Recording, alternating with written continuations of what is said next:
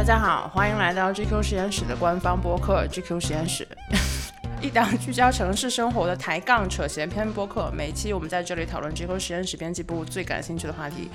我是在本期主要默默旁听的赛赛咕咕，今天加入我们的咕咕是什么？咕咕 要跟兔子解释吗？就是我最近缓慢的在打王国之泪，然后我刚。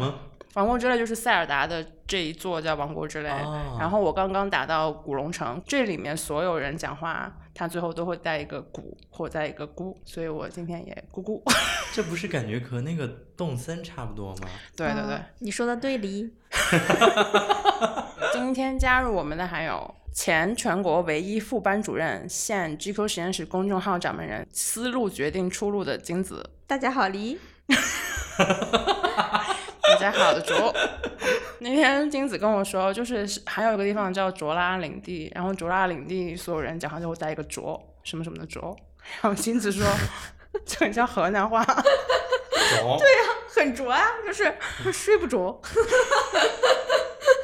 除了金子之外，加入我们的还有前校园长官专业户、现智足 GQ 创意总监，一天工作十六个小时的创意永动机兔子。大家好，我是兔子。我本来看到这个简介感觉很夸张，然后在在在念的时候，我心里就是默默的算了一下，说少了，说，少了，少了，哎，说少了的时候。还是比较符合事实情况的。就是兔子率先对他的工作时长使用了十六八。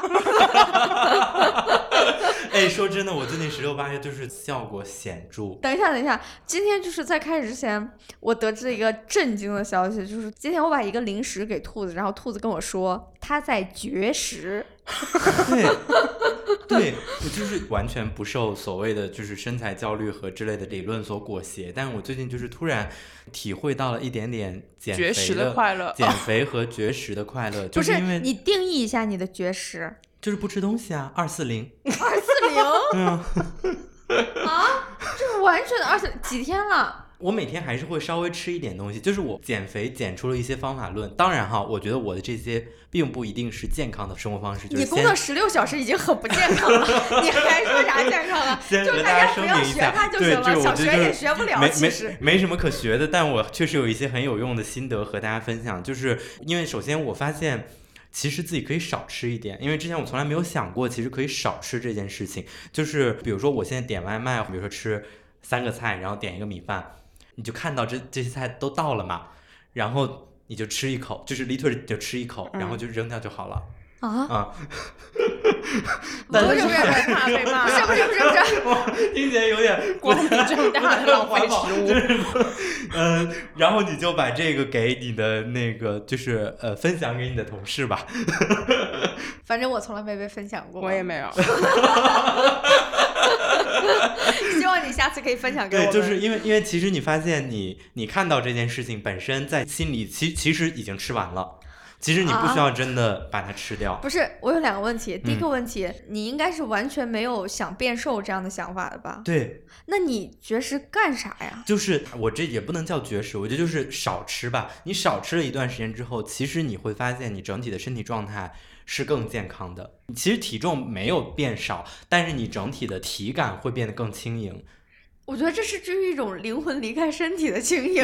不是，不是不是不是，你有没有想过，在这点吃很多和只吃一口中间，就是存在一个中间值呢？有没有这种可能呢？比如比如就点一个菜一个饭，然后把它们都吃吃完。饭不能吃，你可以点一份那个叫什么那个那个那个那个那个包菜。有什么好笑的？这个有什么好笑的？不是这个不是一个笑点。不是笑点，不是别笑了，我这，我真的就是我很迷惑，我太我太迷惑了，我 我我太迷惑了。所有的这不是一个食物里笑点面，为什么是为什么是包菜？不是包菜就又又好吃又健康又顶饱。不是包菜 什么都，就算这个东西再顶饱，你只吃一口，你也不会饱啊，就是你你为什么要吃饱呢？因为我饿呀。但是其实你你你是可以吃到没有饥饿感，但你不要吃饱。就你不用吃饱，你吃到没有饥饿感就好了。如果听众朋友就是听明白了兔子在说什么，请在评论区就是写出你们的。我这是我第一次觉得同事说的话我一个字也没听懂。不是以前这种情况只会出现在开会的时不候。是，因为如果你自己拿捏不好，那你就吃一口就好了。不是，那那你不饿吗？你工作十六个小时的时候。然后我的第二个 tips 就是教大家如何与饥饿感共处，这个是我觉得在晚上你想吃夜宵，然后让你自己。扛过去的一个非常非常有效的一个思考方式，也是我最近突然有的，而且非常有效，就是意志力剧情化。你干干嘛又笑啊？这不展展展开讲讲，展开讲讲。对我举个例子，就比如说对抗饥饿感这个事情，比如说到十一点、十二点的时候，其实我也会觉得很饿。大家跟着我的讲述做一个头脑实验哈，做一个心理实验，你把你的排山倒海的饥饿感想成一个又一个来拜访的客人，然后你在你的心里。搭一个巨高无比的墙，砖也好，用泥也好，用任何材质也好，你现在有一堵墙，你站在墙后面，然后你可以给这个墙开门，也可以给这个墙不开门，但现在就是在墙的那边有一些饥饿感作为客人，他们一个一个小人儿哈过来敲门了，你要让他们进来吗？你这个墙如果没有门，你要推倒这面墙把他们放进来吗？你不会推倒这面墙的。这是你很辛苦搭建起来的墙，你你说我我知道你们来了，但是我这边没有办法接待你们，请你们走吧。然后你你想象在一片可能在一片荒芜的大漠上，这些饥饿感的小人就只能又徒劳无功的又又远去了。我觉得大家可以试一下，真的非常有效。因为我原来是一个完全无法抵御饥饿感的人，但是在我心里有了这么一堵墙之后，我觉得我觉得不到万不得已的时候，我不会把这面墙推倒的。我们就是进入正题吧，嗯，啊进，我但好像也没办法推荐，就是我还在抖音上买到了一个特别好吃的魔芋面，天哪，你真的会饿死的，就是纯魔芋。营养不良，大概就是半半个月以后吧，我你我估计。你说起你说起营养不良这件事情，我还要再和大家推荐一个东西，是我最近真的觉得很好的，这个这个真的很好，就是青汁。非常好，就是它它里面有有各种各样的就是蔬菜和维生素和就是营养元素吧，啊，具体到底有多少，我自己当然也没有考证过。然后它可以增强你的肠胃蠕动等等。它那个青汁它其实是粉状的，你每天早晚你要那个用用温水冲开，然后冲这么一杯。其实早上我起来之后喝一杯之后，其实就真实的饱了，你不会饿的。行吧。兔子真的是吃的是草，挤的是爆款。我想，真的很不错。总之就是建议大家不要盲目学习。我们进入正题啊，今天这一期我们想沿袭上一期建立的传统，就是做一些超级提前的节庆策划。六月十八号就是父亲节了，我们想在这一期节目里面聊一聊我们的再生父母，就是我们的客户爸爸。但 是我们现在是不是 我以为是那个六六一八要来了，我们要做一期什么好物种 种草专辑。什么呀？不是我们传了两百条完的我们的工作效率是不是太快了？我们五月太快了太二十几号发儿童节，六月初发六幺八。更新速度太快，节日明显不够用了。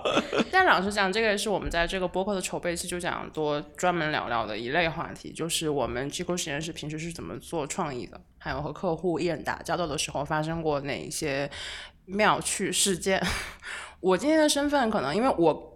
自己的工作里面，平时这个并不是占非常重要的一个部分，所以是个半圈外人。但是金子和兔子两个人都是身经百战，所以我今天可能主要是发问的角色，然后他们俩来主答。嗯，刚刚艾瑞在旁边提醒我们说，现在很多同行可能不会把客户叫客户爸爸，因为不想为父权制添专家吧，所以改叫客户妈咪。虽然我也真的没有好，真的没有好到哪里去。虽然我们都觉得没有任何的改善，但是还是作为一个补充。我们来进入第一个问题：最怕听到的客户妈咪反馈是什么？一定要这样吗？重说，最怕听到的客户反馈是什么？太 negative，很多客户都会这么反馈。嗯，就是其实站在品牌的角度，我非常非常理解，但是爱是一个乙方和一个创意人士，我会有点惧怕。比如说，如果今天我换工作了，我到了一个甲方，或者尤其是我到了一个品牌啊、去工作，我也不会允许我的品牌所做的内容里有太负面情绪的东西出现。其实我解释一下，就是说实话，现在一些品牌他们在出街。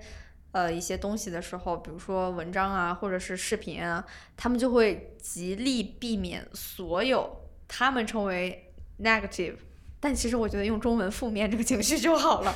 对一些就是所有这样的词，呃，就是负越是面听起来本身也太负面了，所以对对，就是越是大牌，越是高端品牌，越注重这些。这个其实也很好理解了，因为现在就是网上戾气越来越重了嘛，然后你说什么都会有人杠，那大家就会保证一个我我这个东西要绝对的正确，在所有人看起来都是绝对的正确。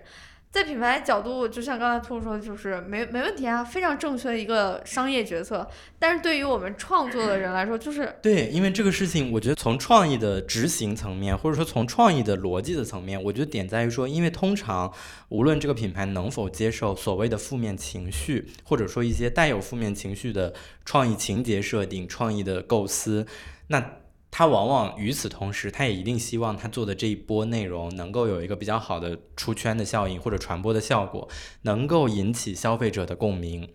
但是其实共鸣这件事情，我站在一个创意人的角度哈，我觉得共鸣就是和负面情绪分不开的，因为人很难和一个太快另外一个人的正面情绪共鸣。太快乐的、太完美之前出现过哪些发现比较难难以平衡的事情呢？比如说我印象里有过说客户不希望提加班，觉得加班就是一个负面词。对，我觉得这都太正常了。相比而言，嗯，就之前那说一个不正常的呗。之前有过写那种，就是呃，类似于写那种 slogan，写别害怕，不行，因为别害怕里有害怕。对，然后可能最后就窄化到类似于什么，这个人身上有一种慵懒的气质，就是不行，因为慵懒是一个模糊的、不好定义的词。嗯，对，这个我嗯我发现就是大家，尤其是在可能各个方面，大家所有的那个从上游到下游工作压力和呃业务指标都在逐渐增加的这个时候，大家对于负面词汇的判定也在逐渐的拓宽。嗯，就是很多不能被明确认知为正面的词汇，一律归为负面词汇。对，嗯，真的挺难的。那金子呢？就是我之前最怕听到的一个词，就是调性不对。调性这个词真的是我到这里来工作之后才高频听说的一个词。tonality，哎呀，调性你可以模糊的理解为是一个品牌的风格和它就是所有的所所有的所有一切的一切的一个统称，一个模糊的感觉。就是正如这个词的定义这么模糊，它给人的感觉就是这么模糊。当这个品牌就觉得就是你做的东西哪里好像不太对，但是他又说不出来的时候，他就一定会给你强调说调性不对。这个时候你就是就觉得就是完了，就这事儿就是很难再推进下去，就是直到你把它的调性是什么这件事情摸清楚之前，这件事情都不会有任何实质性的进展了。但是兔子那个时候提过一些小小的反对意见，是吧？对的，我们也做自我反思哈。当很多甲方提出调性不对的时候，可能他也没有在为难大家，可能是这一版方案或者这个创意真的调性不对啊。这个也是我这两年才逐渐感受到的，因为我我尽可能的努力，既站在乙方也站在甲方两两方的角度去去思考和去看一个事情的时候，我觉得很多时候其实可能我们想的东西。确实是调性，可能没有没有和品牌那么百分之一百的契合，嗯，但是这个中间沟通的难点就在于说，就是刚才金子说的这个问题，就是没有指出具体是哪。到底是什么？我觉得嗯倒不是到底就到底，我听下来好像，呃，可能有一部分是吧？就到底调性是什么？还有一部分就是金子刚刚说，就是他没有指出具体哪一部分。嗯，他没有告诉你哪一部分说这个东西和我们调性不相符，他好像听他无法他有时候听起，有时候可能从乙方听起来好像是一个搪塞你的一个东西，嗯然后就不告诉你就是具体哪一部分调一下，嗯可能就会和品牌的调性更契合，所以这可能在直接就是一对一实时的对话当中，可能一下子会让人就是不知所措吧。对，我觉得这事情就是我屁股决定脑袋嘛，嗯我就是坐着，那我肯定是要为我自己说话。我们有的时候也不能说是一个完全的乙方，就像 agency 那样，就是嗯我、我拍的片子就是给你就是拿去那个大广告牌上去投的，那、嗯那我们本质上还是一个媒体，对吧？那媒体就是我们有我们自己的调性啊，对吧？这个事情是一个双方合作，就是如果我能完全符合你的调性和摸清楚你的调性，那我不就成你了吗？所以其实这个我觉得反而是可能很多品牌的朋友们看重。我们的点就在于说，他们认为其实我们整个创作团队相对于其他的乙方而言，其实已经是对于品牌的调性了解的比较好的了。而且可能比如说 GQ 本身的调性，其实就是和品牌的调性是契合的。这个我觉得是品牌在去做品牌自己的传播和营销策略的时候会去考虑的事情，就是我要我要选择和我调性相匹配的媒体和渠道来去做这个事情。当然，这都是最理想的情况。实际的生活当中，还是会有很多很多各种各样的齿轮掐不到一起的情况。我觉得有一个非常简单粗暴的，至少帮助你自己去了解一个品牌的调性，或者一些品牌之间调性差别的东西。就比如说，有一个在营销理论里有一个非常经典的划分方式，就是品牌人格嘛。就是所有的品牌其实都可以归为一些特定的人格属相。比如说，有一种很典型的人格就是纯真者啊，就是代表一些具有童心的，然后具有对世界充满好奇的任天堂纯真者、迪士尼纯真者、乐高纯真者啊，这是一挂的调性。然后有一些品牌，它的品牌人格其实就是恋人。当它的品牌的人格是恋人属性的时候，其实你去看它品牌做的所有的内容和品牌所有的动作和消费者沟通的方式，它其实都是默认自己是一个恋人。但是其实，如果你去深入的了解它的品牌故事，你去了解它的品牌的策略，就会发现这个东西真的是失失之毫厘，差之千里的。就是很多在大家在大家眼中看起来完全没什么区别的东西，其实是完完全全不一样的。我反正收获挺大的，收获蛮大，下次合作，谢谢。嗯，就学吧，学无止境。然后我这边还最怕听到的一句话就是，我完全信任你们的创意。我是你们的粉丝，我一直在看你们的内容。为啥怕这个？如果展开讲讲的话，就是一旦说出这句话，你就会知道他一定完全不相信我们的创意，到最后一定会是捏着我们的手，从头到尾每一个字改一遍。我理解兔子刚刚说的嘛，就是如果当一个客户来说我是你们的粉丝，那他其实在他的脑子里面有了一套就是他对 GQ 的理解，嗯，然后只要我们做的方案或者任何东西不符合他理解的那个 GQ 的话，就很容易被打回来。那在和客户的沟通之中发生过什么尴尬状况？今天分享一下吗？最尴尬的肯定就是把吐槽客户的信息发进了客户群里。所以你发过吗？我大概职业生涯当中应该发生过两次吧。啊？嗯。是发生在最近吗？还是在你刚入职的时候？去年有发生过一次。嗯，但是去年微信更新出了一个非常非常好的功能，这个太实用了，我一定要跟大家分享。就是微信群聊的名字是可以改群名备注的。这个事情大家都知道吧？嗯，都知道吧？太好用了啊！就是因为其实我之前反复的想过说，那我自己这么多群，因为我确实微信群很多。你像服务一个客户产生一个案子，我至少会有四到五个群，至少至少四到五个群，和客户的群、内部的群、内部没有销售专门只讨论创意的群，呃，然后什么那个和视频供应商的群、平面供应商的群，这就基础五个。保底五个起，所以同时在活跃的上百个群，肯定每天同时一直在说话，这个是肯定在的。尤其是一些大的品牌，它可能有不止一个项目在进行，它还有很多其他平行的项目在进行。这些品牌名都会作为群聊的那个群名的关键词出现在你这里，就很复杂。呃，而且每个人的命名群的方式都不一样，我就很想把我自己的群聊命名变成一个系统，就它有一个很明确的命名系统。但如果我按照我的命名系统去命名，别人看到这个群聊的名字就会很奇怪。嗯，在微信没有推出这个新功能之前，推出这个新功能之后，真的是帮了我工作大大的忙。我自己的我自己的微信现在呢，我我所有的微信群在建群之后，我第一件事情就是会改备注，然后在改了备注之后呢，我会给这个群加一个前面的基础的 hashtag。这个 hashtag 其实一共大概就只有四大四大类或者五大类，就是客户、内部、执行、艺人。闲聊，我就只有这五种群我更好奇的是，你发错了群之后呢？啊。你说当时是吗？对撤回啊？但我觉得我撤回了之后，大家肯定都看见了。肯定都看见了。哦，那感觉还不是很尴尬吗？因为我当时就是发现的时候已经撤不回了。不能撤你在你当时发现的时候，微信还没有撤回这个功能。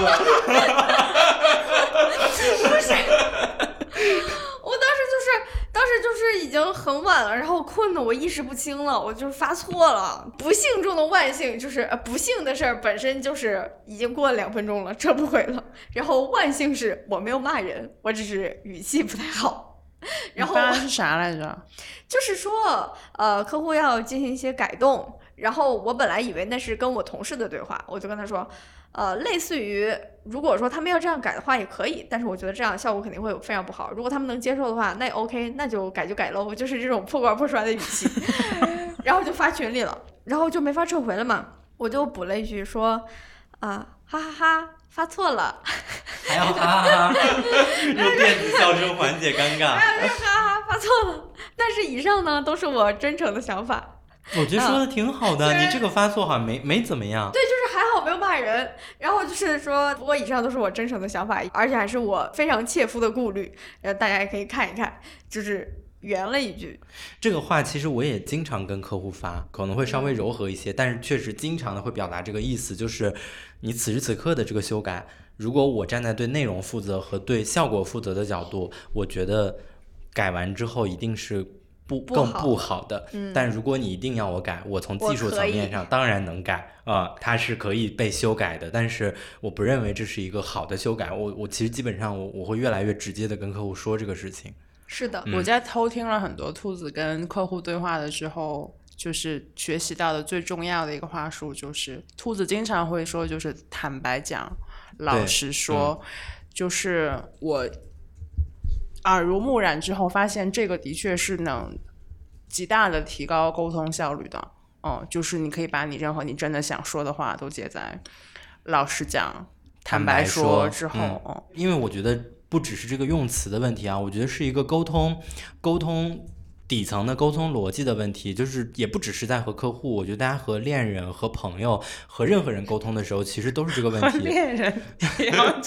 坦白说，你对这个沙发位置的修改，我认为是不好的。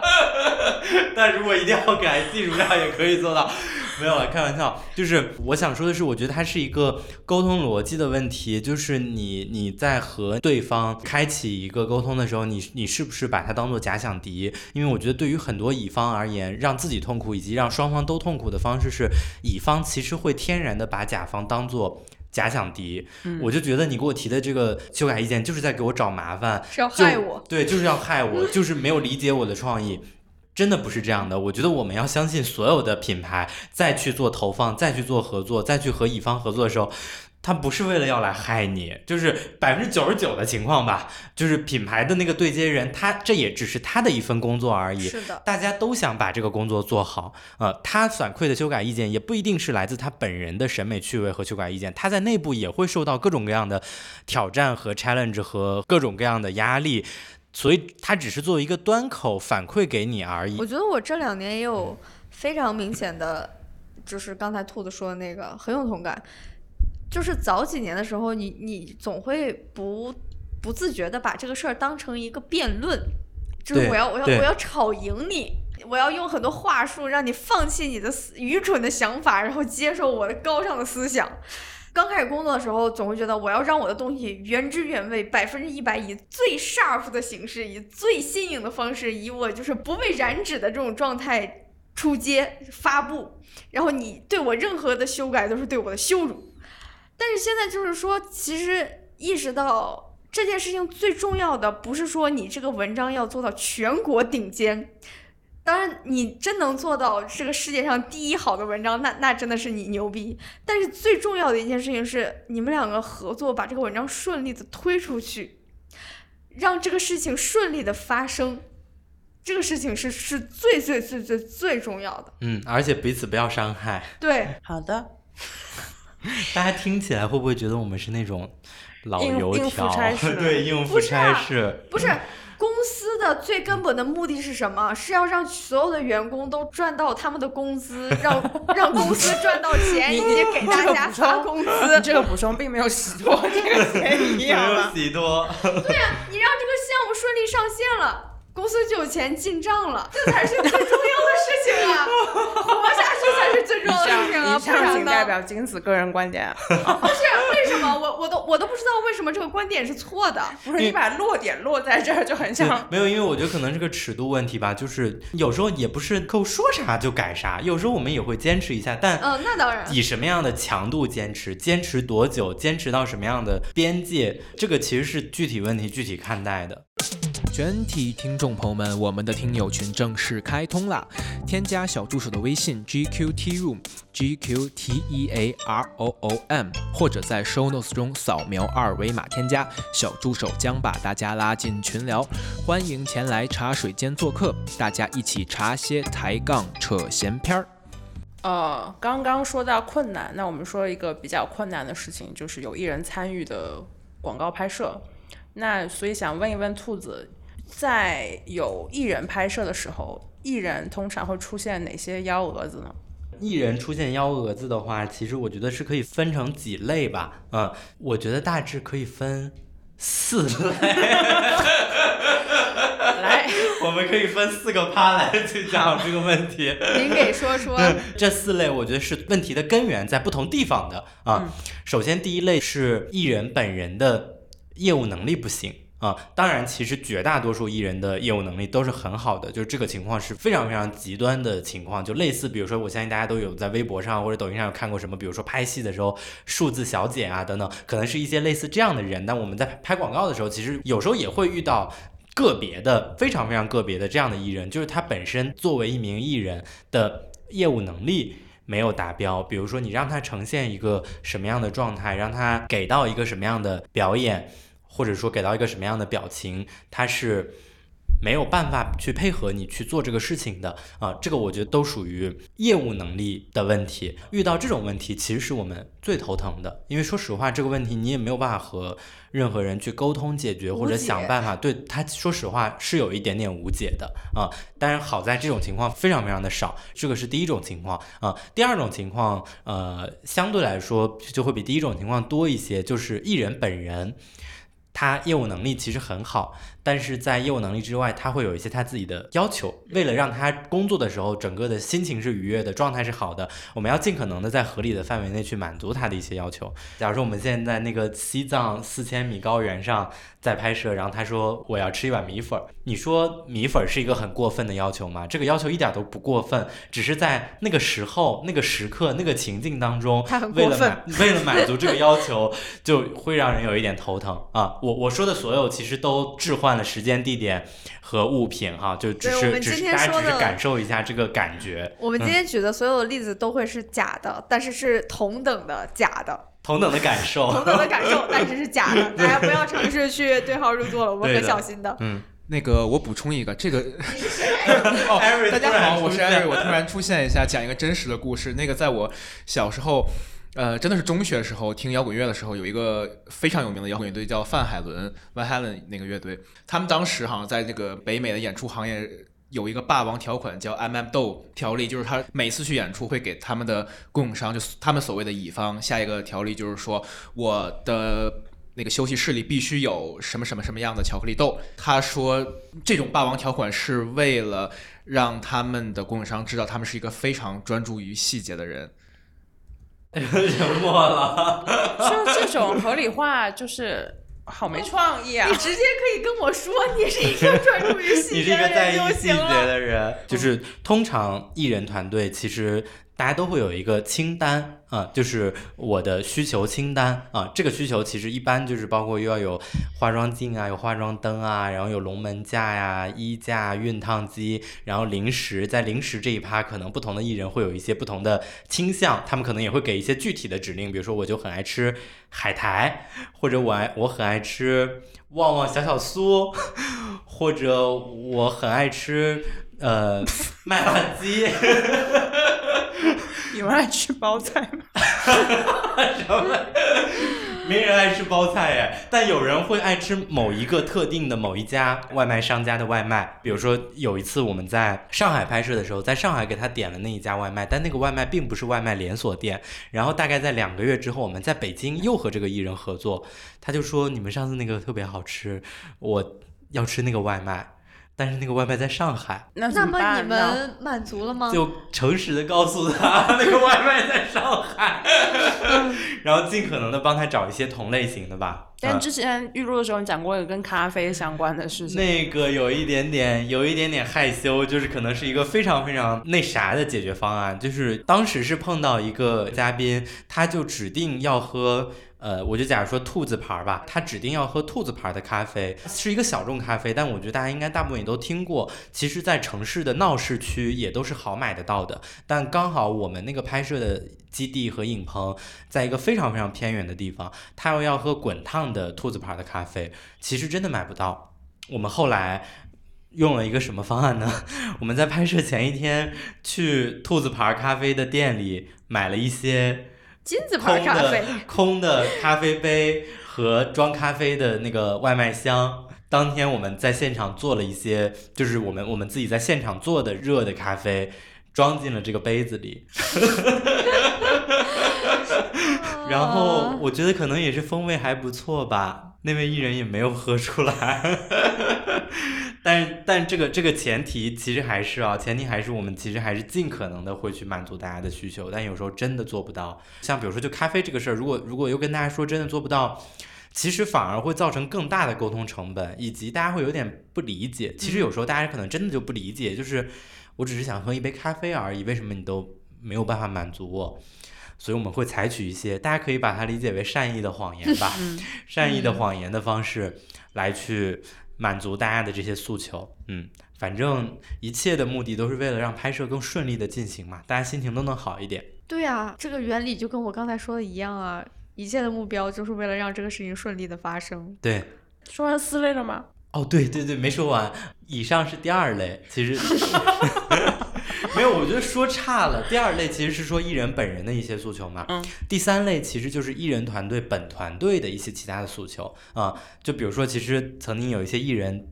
他会要一个很明确的零食的单子，就这个零食的单子就像超市采购清单一样。有些零食你就是一听你就觉得艺人这么身量谦谦 也爱吃这个，就是有些你就明显觉得不是艺人吃的，其实你就知道其实是团团队的工作人人员把自己的诉求也也加在了这里面，作为来自艺人团队的诉求一起提出来，嗯。我觉得其实也是也是合理的，也是可以以理理解的，嗯，只是可能有时候也会有一些很奇怪的诉求。如果我们现场总结一下的话，就是有一个片场零食是受欢迎榜前三名嘛？嗯，玻璃海苔是几乎所有片场都会准备的零食，嗯、因为就是吃了跟没吃一样。但是有味儿，嗯，嗯，嘴里有味儿，但是又不会那啥。啊海苔是几乎所有片场都会准备的，真不嗯错。，对，嗯，然后所以肯定不会有什么薯片、巧克力之类的。其实会有，其实那个可比克和乐事也是我觉得能排第二、第三的。啊，但是薯片热量这么高的其，离其实真的我没有见过任何一个艺人，真的我截止到目前为止没有见过任何一个艺人在工作的片场走到我们那个零食桌上拆开一包零食吃，没有，never ever 见过，还有呢，会有黄飞鸿吗？花生米不会呀、不会，那个吃了很脏手。啊、嗯，会有咪咪，算 了算了，别问别问，陈一凡今天不在，别问。什么？不是 陈一凡如果在的话，一定现在就是有一些糟糕的问题，但是 但是别问。好，那那还第四类呢？第四类就是甚至都不是艺人团队的诉求，而是通常其实服务艺人，比如说如果如果是大的品牌或者大的集团的话，他们其实会有专门服务艺人和与艺人对接的 agency 或者公关公司，很多时候其实是公关公司提出来的诉求。就公关公司因为为了服务好嘛，所以其实他们会把一个要求推导到一个极端，嗯放大，放大。比如说，我们曾经遇到过服务艺人的公关公司，因为因为比如说，呃，这个需求里是要在休息室里要要准备果切，他要提前两天来现场检查我们是否准备了果切。但我们当时同事们就有点疑惑的点是，嗯，天气也挺热的，两天准备好之后，到真的艺人要来的那一天，它就坏了。就这是一个非常非常现实的物理问题，但是就不行，就一定要提前来检查。要不然就只能准备两份呗，就是给他们就是做面子嗯看一份看看一遍，然后一下到嗯来那天再准备另外一份。天哪，对的这像那个古老的笑话一样，就是有钱之后买两碗豆浆，喝一碗倒一碗。那在片场拍摄，是不是还要为客户做点什么？一般会做哪些准备工作，让他们心情好一点呢？我在想有啥能说的。通常啊，我只能说一个最基础能说的、最无聊的，就是我们会准备一个客户区，就是客户区通常和导演区就是生长在两片区域。啊、这个我觉得也有一些结构层面的考量，就是因为因为其实如果真的让客户和媒体和真正的导演，大家就完全坐在一起，坐在同一台监视器前看的时候，其实你就发现这个拍摄是没有办法进行的。每个人都要提一些自己的想法，当然给客户也是要买零食的啊、但这些就是零食能有多少钱呢？几十块钱买一大兜子零食，啊买一大兜咪咪，对，买一大兜咪咪。嗯、一般呃，对，一般买咪咪都是买那种超大包的那种。不是你如果你不提 Simon，就是没有人想到这个事情。真的吗？你摸摸自己的秘密。下面的良心，上上面的良心吧。下面啊，不好意思，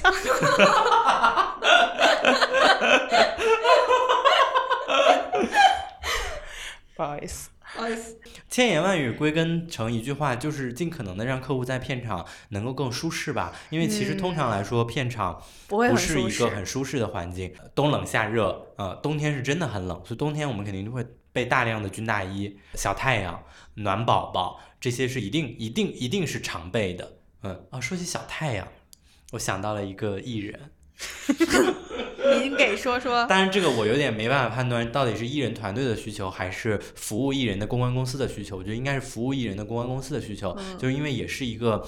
冬日的拍摄不是冬日，秋日的拍摄，呃，大家都预测现场不会很暖和，是需要准备小太阳的。然后大概在拍摄前三天的时候，公关公司给我们提了一个诉求，就是要我们做一份小太阳的提案。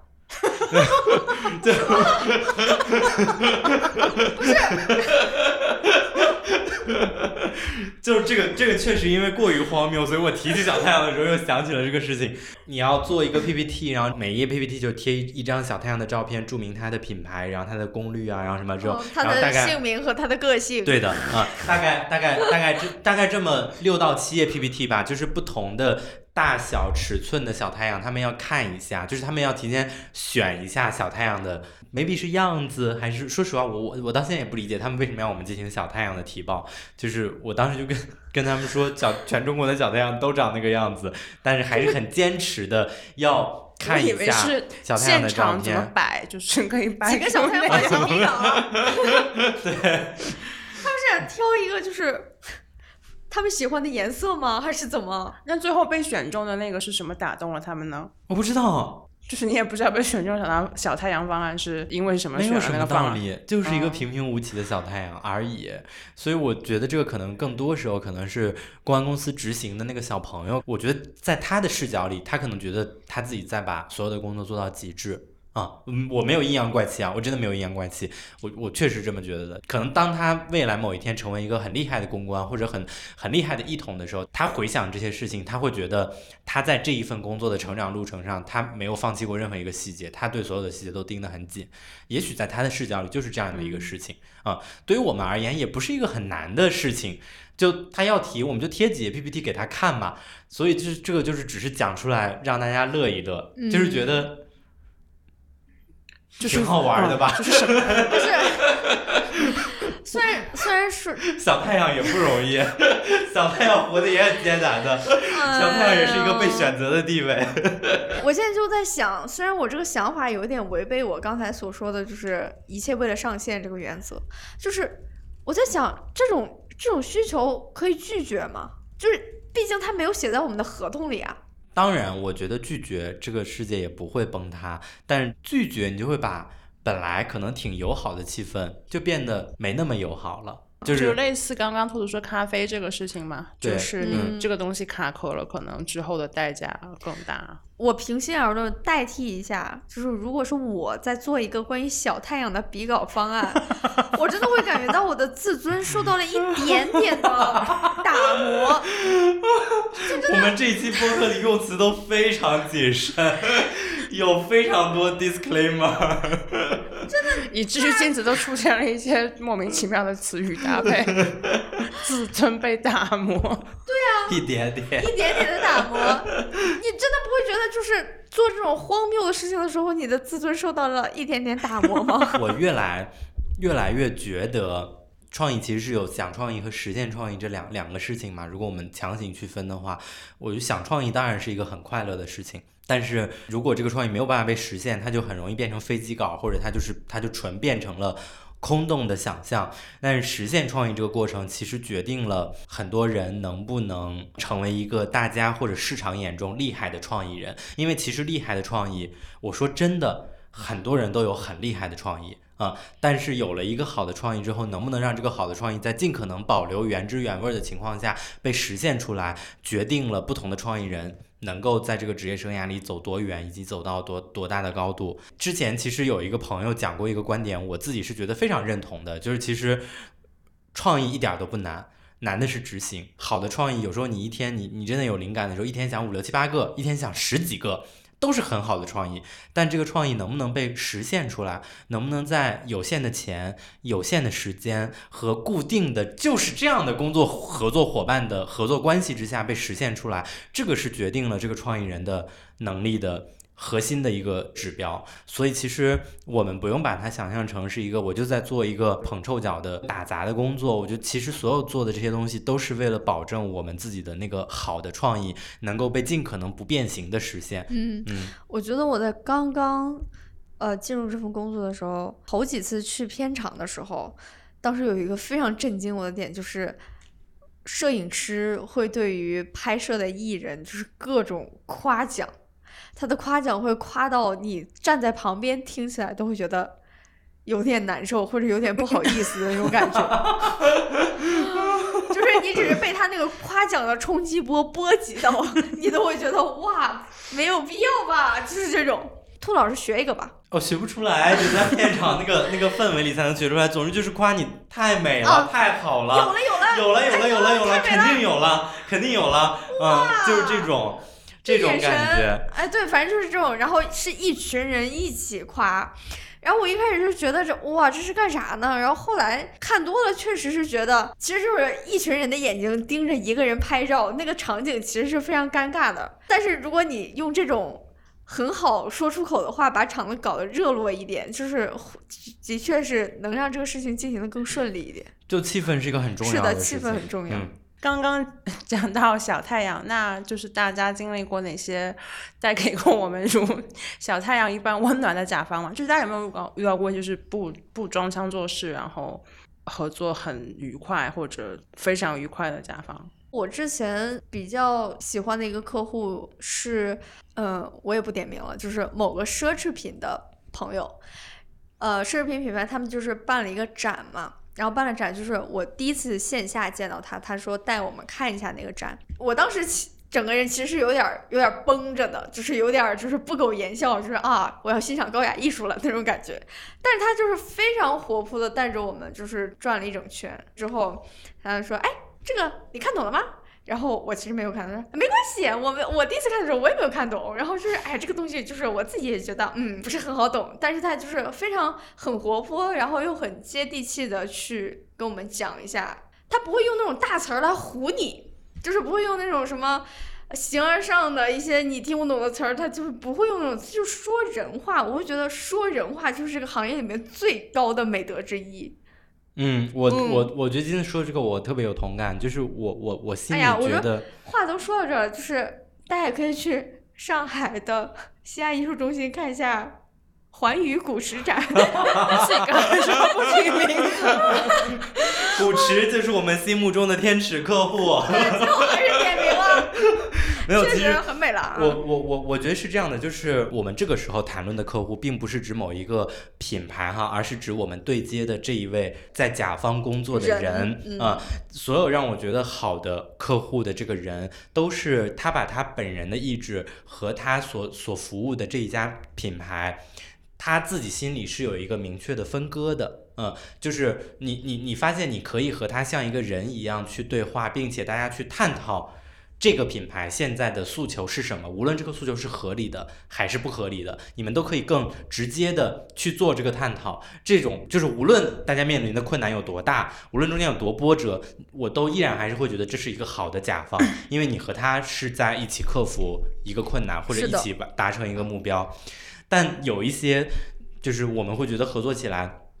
可能有一点膈应的甲方是，他完全把他本人等同于这个品牌，嗯。呃他把这个品牌的光环和能量完全赋予在他个人身上，嗯，然后无论是颐指气使也好，还是不容分说也好，还是怎样也好，就是你会不知道他真实的想法是什么，嗯，因为他已经完全把他自己和品牌画上了等号，嗯，这个时候我们就会觉得会比较难沟通，我对此就做一个我自己小补充吧，就是去年年底我接了一个星巴克的案子，然后那段时间反正别的工作也挺多，然后我可能因为一些事儿就是比原定的初稿时间晚交了一天，我就跟客户说了，然后客户跟我说这是他的原话，他说你好好的，东西可以不完美，人不要受苦受累。就是这是我第一次流泪了，天呐！对，就是 你想在听过这样的话，没听过。嗯对，就就是星巴克的客户跟我说的，就是真的是从来没有听过，我真的真的就是不敢相信。我说就是怎么会有客户这样跟你说话？嗯他后来还跟我说，就是他说他原来是学医的，然后觉得就是人不管怎么样，就是身体一定要处在一个比较好的状态里面，嗯就是就难以想象。你刚才要说啥？哦，我刚才就想说企业文化的问题，像嗯。我觉得，比如星巴克、Lululemon，就这些品牌，它本身它的品牌基因其实就是它非常的在乎它所有的雇员的感受，嗯。就这是刻在他们他们品牌基因里的东西，这个是会继续向外传导的，嗯，你通过这个公司的人和乙方打交道的方式，其实你就能感受得到这个公司整体的企业文化是不是关怀员工的，包括我感觉就是哦，麦当劳的客户也是非常干脆的，嗯，就是不会跟你拖泥带水，他就说什么就是什么。对，就不会再跟你反复磨这些一些其实的确无关紧要的细节。嗯，什么说了一件 好人好事，然后场子突然就是很温冷下来。暖啊，因为真的很对啊温暖，就是你真的会觉得，为什么说人话、做人事儿这么这么简单的一个诉求，在职场中是如此的罕见？那个，我们进入下一题，为什么贵行业总在加班？如果我们要现在硬分析一下的话，为什么做广告的总在加班？这是一个太非标品的行业了呀。我想到这个问题是，文森特在上一次罗斯在林景的时候，他提到说他大学时候是学广告的嘛，然后他那个时候看很多就是前辈的书，他就发现大家都在加班，然后加班好像是一件很美好的事情。然后他这么一讲，我才反应过来，好像是的。因为我不是学这个的，但是好像我也朦朦胧胧对就是广告创意行业加班有一种，好像这是一个很美好的事情，就大家什么凌晨两点聚在一起，然后点了一堆外卖，然后一群人在这个时候突然灵感迸发，就是好像一直有这么一层印象。你说到凌晨两点，我必须要插播一个故事，就是在我们工作，就是我和兔老师差不多是同期进公司的，然后在我们工作第一年，然后有一个十二月年底的时候，我们特别特别的忙，然后周五晚上一直加班加到周六的凌晨两点，走出会议室的那一瞬间，兔老师看了看表，然后非常高兴的说：“哇，今天只工作了两个小时。”也没错吧？没错，没错。但对啊，就是顺着金子这个例子的话，可能就是当就是人把一种常态，他一定要经历这种常态，这种常态其实可能不是非常的舒适，然后你为了应对这种常态，就会把它浪漫化，好像是一个普遍的倾向。我觉得赛赛刚才说的那种，呃，这个行业的某一些加班的时刻所带来的那种传说感和这种凝聚力，我觉得其实是有发生的。就是我我认为哈，我我我觉得可能这句话被被骂，就是希望大家不要误读我的这个意思，就是加班是某种层面的团建。嗯，就我觉得有效的加班，比如说就是因为要赶一个很重要的项目，然后突然某几个同事大家就一起集中加了两天班，而且做出了很好的东西。我认为这种加班是可以极其迅速的增强同事友谊和团队凝聚力的。嗯，对，就这个，即便是，但这个情况非常的少。对嗯，它并不是日常的情况。就即便像我这个平时生命体征非常微弱，然后经常在公众号里表现出我非常讨厌上班的这么一个人，就是我经历过可能 multi 或者包括去年万号展那种，你要通宵攻克出来一个什么东西，那个是非常兴奋的，嗯以及这个行业可能也就需要这种肾上腺素的东西。嗯嗯嗯我觉得我和兔子第一次建立起这种战友情，就是我们两个都刚刚进公司的时候，然后有一个推送是一个广告。在即将发可能还有三天的时候，那个负责的同事家里有事儿，他就消失了。我就记得那天晚上应该是凌晨两点还是三点，然后我我就被电话叫醒，然后和兔子一起和老板拉到了一个群里面，然后我们两个就是在夜晚一个小时，大概就是写出了两个方案。我觉得并肩作战的感觉在这个行业还是非常非常重要的。嗯你要是一个人的话，那真的是非常痛苦。嗯我在想，如果是一个人，我被半夜两点钟叫起来，让我一个小时写一个方案，那可能就是另外的故事，我可能就会告别这个行业，永远的告别。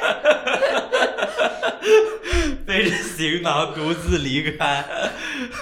我就是们这么讲，大家会不会觉得我们在 PUA 啊？我觉得还好吧，就是就是在好的时候嘛，就是这个工作可能是一种最接近集体生活的一个工种吧。你很难用常理来说为什么这个行业永远在加班。其实我也不知道，就是莫名其妙的，就每天都在加。现在已经晚上九点四十了呀，我们还在这录播课呢，你还你还在问为什么大家加班？我我们现在算是在加班吗？呃 你要是按正常上班时间的话，肯定算呀。你看，但我没有，我们毕竟两点上班。对，不，那那你早上也在工作呀？我早上反正我是睁眼我就在开始处理工作消息了。那也不能算工作吧？妈呀！行，你说不算就不算吧。算算算，肯定不是是算的。你就算下午两点上班儿，那八个小时之后，那也快下班了，是不是？不，我刚才开玩笑啊，就我觉得这个情况就是，就我们我们这个行业的几个特性嘛，一个是它的工作的这个琐碎度是外溢的。就是就是工作和生活是无法切割的，嗯所以有时候我们没有办法定义到底自己是不是在加班，或者是不是在提前上班，它就是完全分不开。这个工作几乎不依赖于任何工具，只依赖于我们的脑子。和手机。呃、和手机，所以就是打开微信，打开微博，就开始了一天的工作，就是工作就伴随而来，它不存在，它不像。设计师，我至少要把 Photoshop 打开吧，我要 我要有一个坐在电脑前打开 Photoshop 这样的仪式。我们的工作没有这样的仪式，没有开启工作的那个标志性动作。所以其实当需要你想一个方案的时候，或者当需要你去回应一个创意的时候，起一个标题的时候，你可能在做任何事情。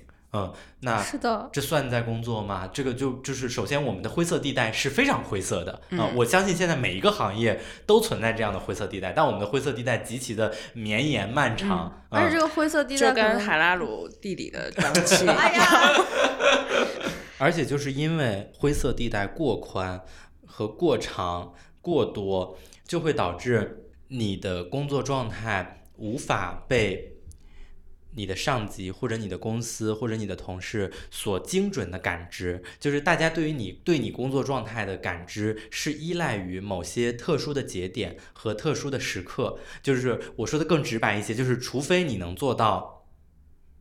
像我一样，不，就也不能这么说除除非除非你能做到，你真的就是几年如一日，每天都严阵以待，都可以快速回复消息，这个状态大家会觉得好，你是一个一直在工作状态里的人。否则可能你其实你在很努力的工作，但是可能就比如说某一个晚上，你的老板突然找你，你就好死不死，你你一个月都都凌晨几点才睡觉，你就今天早睡了。嗯然后没找到你，嗯，就会给老板一种你在干啥呢？你在干啥呢 你工的感作不饱和？觉。嗯，因为有这种非常潜性的评价机制在，就会让大家潜意识的会更加不敢早睡，嗯，不敢不看手机，不敢光明正大的留出自己的生活和放松的时间。我不知道大家心里的那个不回消息或者。消失的那个边界有多长？就如果是工作日，Rocco 不是说五分钟吗？对，这不就如我果是工觉得这个有待商议啊，就是五分钟这个事情，就是仅代表 Rocco 个人观点。你干嘛要这样这样扎老板？进行一个背刺的动作。对，这大型背刺。我我我我是指在工作日的非工非标准工作时间里，比如说此时此刻，嗯，这个我就可以可以理解为一个工作日的非标准工作时间吧。就如果在这个时候我给你发消息，晚上我们现在是晚上九点四十六，我觉得正常的都市白领应该都还没有睡啊、如果我给你发消息，你没回，那我心里能够接受的是你在明天早上十点之前回我。啊、就是我 suppose 你今天早睡了，或者你今天就是很累，你不想回工作消息。那如果你今晚放松了，你明早应该是一个正常的作息吧？啊、但其实我有时候啊，我经常会遇到的情况是，晚上发消息好像找不到他，第二天直到早上一整个早上过去，中午饭过去了，到下午了两三点钟他才出现。如果是这样，我其实是会觉得这是一个不太合理的工作状态。嗯我有一个小问题关于回消息，假设说是你说的这一种，就是现在在九点四十七分你发了一条微信，然后对方同事没有回，嗯，他第二天早上回你的时候，你是希望他带着一个解释来，还是不带着一个解释来？他有权利不用解释，但是肯定解释一下会更舒服。啊，我反而觉得就是我不想看到解释，就是因为每个人解释他多多少少都会带一点我要谅解这个状况，因为我不知道兔子你有没有体感，就是这个事情是我对这个行业可能一点不大不小的意见，就是大家非常喜欢比惨。嗯你一旦建立起了这个规则，就会进入到一个非常不好的循环里面，对吧？就是你在任何挽回的工作之前，其实我觉得不加就还好，它只要不是在一个完全超出了合理范围之内的时间，就还好，就对我来讲不是一个很大的困扰。但是，一旦你总觉得要解释的话，我的自己的感受是，大家都会在前面加上一个。好像你必须要去理解，觉得他我这几天睡的都睡得特别不好，所以我昨天早睡了。然后我最近身体不太舒服，然后昨天咳得特别厉害，怎么怎么着？我很怕但是有一天晚上，艾瑞就是我早上起来收到艾瑞昨天晚上三点发的消息，说我昨天晚上晕倒了，就是因为是三点的那个晚上吗？对，就是因为不是他就是回到家之后他就晕倒了，然后三点多才啊醒我的过来。意思，我其实、啊 我其实跟就是跟金子想说的是一样的嘛，就是如果以平时这就是狼来了的故事嘛，对吧？就是如果平时已经养成了这种，就是我为了让自己挽回消息这个事情看起来合理一点，然后前面加上了一个。觉得要对方必须要谅解的一个理由的话，就真出事儿了之后，大家也不会觉得你真的出了很大的事情。嗯所以从我自己来讲，我是更偏向回消息的话，就不要再加一个就是为什么挽回消息了。我觉得这是你可能是你个人对于这个不健康的体系的一种小小的反击，嗯可以这样理解吗？嗯，那我们接着下一个问题吧，会从哪里找灵感呢？就是这个部分被抽空了之后，从哪里找补给呢？批阅抖音 在抖音上购买什么魔芋丝？我平时就非常老派呀、就是看一些书。我有一个完全拆题的一个回答，但我觉得挺重要的，就是我今天发了个朋友圈，然后我就是来的时候，就今天是五月二十九号嘛，就是是 Succession，就是继承之战最终集今天更新，然后我就看了开头几分钟，我发了个朋友圈，就是嘲笑了一下 K 榜，嘲笑了一下 Candle Roy，然后有个人在底下说，就是 我写的就是我摸鱼看了几分钟，然后有个人点回我说，这不是摸鱼，就是就是在积攒素材。我当时就回复他两个字，就闭嘴，就是 可能是我出于对某种就是部分人口中的一个行业规则的某种逆反吧。就是那个规则，就是就是生活里面处处都是素材和灵感。我现在在我这个阶段，我发现这个东西有很大的问题。简单来讲，就是你一旦开始进入到了这种心理状态的话，其实你是很难欣赏到一个东西的全貌的。就是你第一反应就想说，那我立刻把它变成一个推文，那它的选题角度可以是哪几个，八度是可以怎么样？就是你根本吸收吸收不到这个东西的百分之十。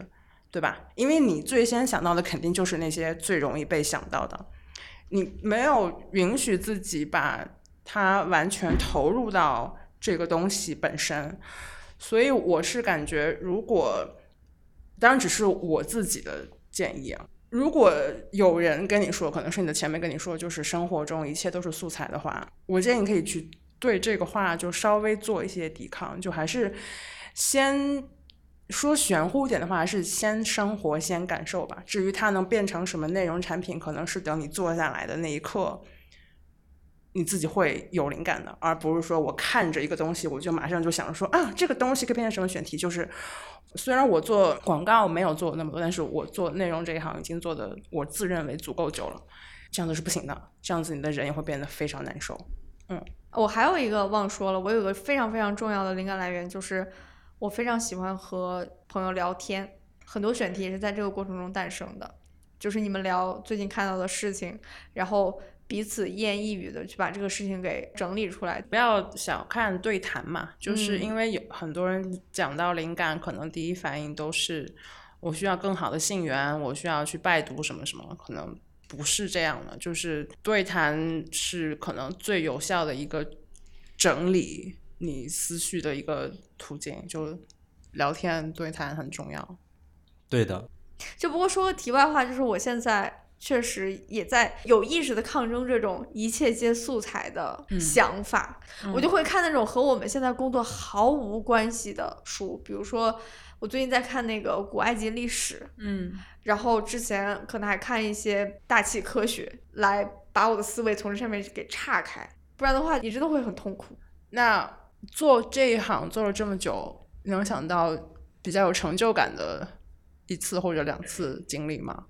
呃，往远了去追溯有点难追溯，我就说最近的一次吧。最近的一次，我们给科研室拍的那个广告，金子也参与了，就是前期我们一起想的那个创意，就是因为是一个毕业季为主题的广告。对于我们这种小镇做题家人格的人而言，就是它是一个可以有所表达的话题。核心让我觉得有成就的这样有成就感的点，其实就在于说，我们基本上把我们头脑风暴想创意那天晚上想的所有的事情和脑海中的画面都实现出来了。就是就是从创意到执行到落地的这个过程中，几乎没有折损。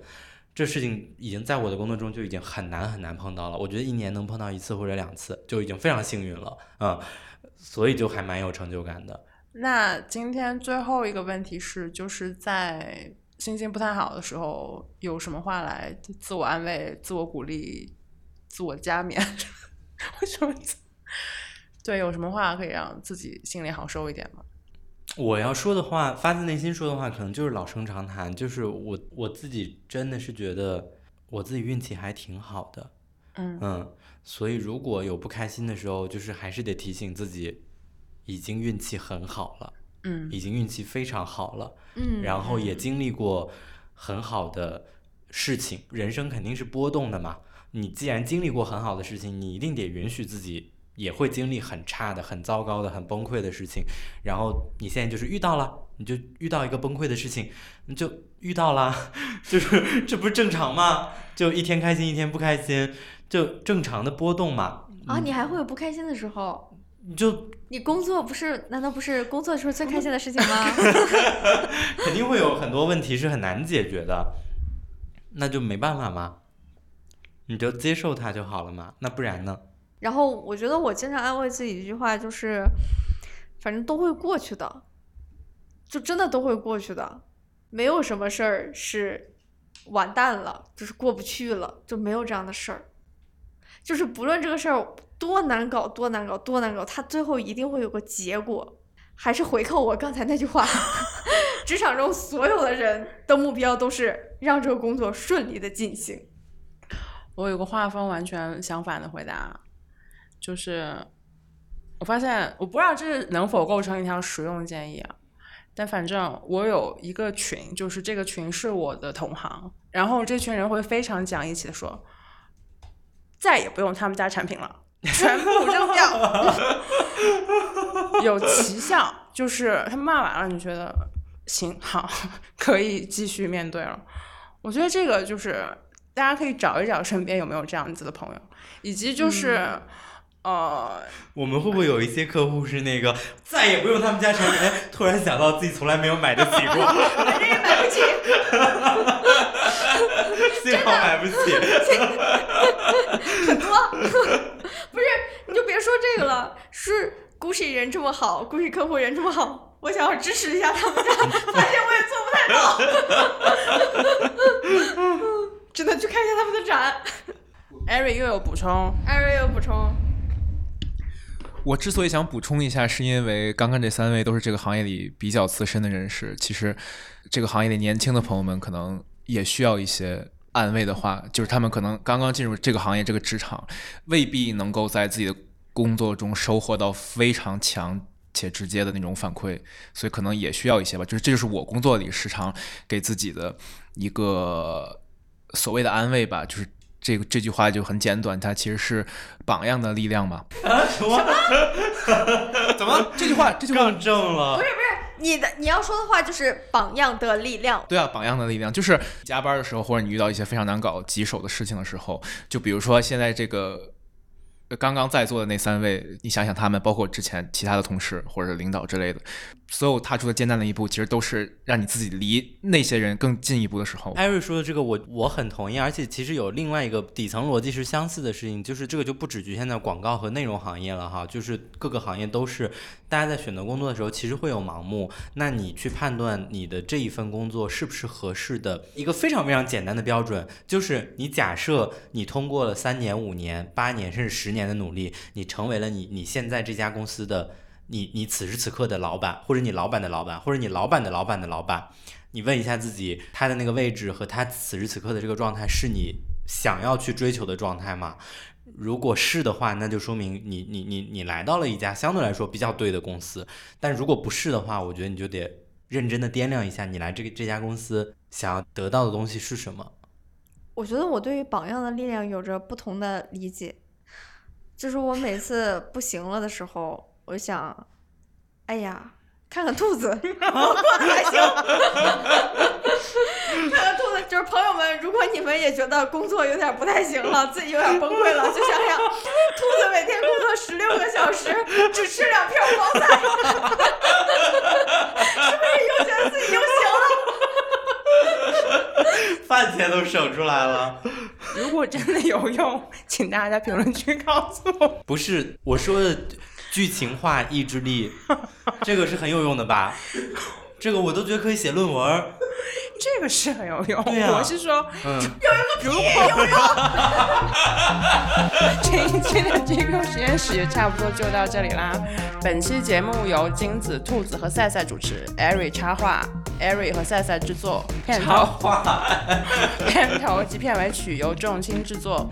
欢迎大家在喜马拉雅、网易云音乐、小宇宙、苹果播客等泛用型播客客户端订阅我们的播客，并在小红书关注我们的同名账号 GQ 实验室。我们下期再见。拜拜拜拜大家，父亲节快乐，不要学六一八快乐。